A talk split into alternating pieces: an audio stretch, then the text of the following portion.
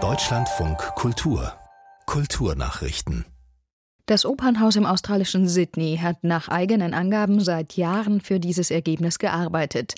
Es wird in einer neuen Studie als eine der nachhaltigsten Kulturinstitutionen der Welt aufgeführt. Geschäftsführerin Louise Herron sagte dazu, als Kulturorganisation könne man andere inspirieren und gemeinsam zum Wandel beitragen.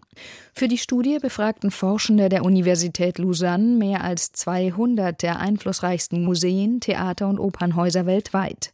Die Ergebnisse zeigen noch Handlungsbedarf. Im Durchschnitt erzielten kulturelle Organisationen lediglich 37 von 100 möglichen Punkten im Nachhaltigkeitsindex der Studie. Unter den Top-Gelisteten waren waren die meisten in Großbritannien und den USA, ein deutscher Kulturort war nicht dabei.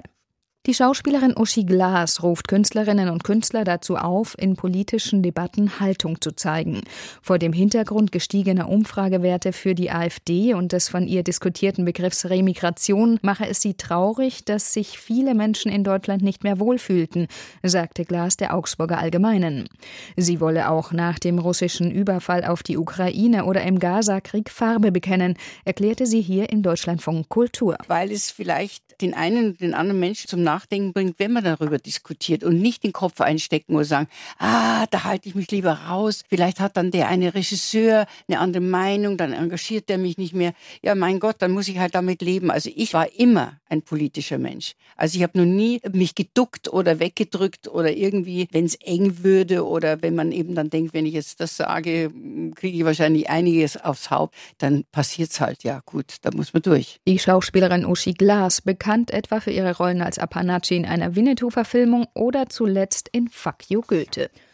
Großbritannien und Äthiopien streiten seit langem über Kulturgüter, die durch einen Raubzug der britischen Armee nach der Schlacht um Magdala 1868 nach Europa gelangten. Die äthiopische Regierung fordert deren Rückgabe und versucht nun laut dem Guardian eine Versteigerung zu verhindern. Das Auktionshaus Anderson Garland wollte einen Schild aus Leder anbieten, dessen Gravur an die Schlacht erinnert. Nun erhielt es Post von dem äthiopischen Komitee, das für die Restitution des Nationalerbes zuständig ist.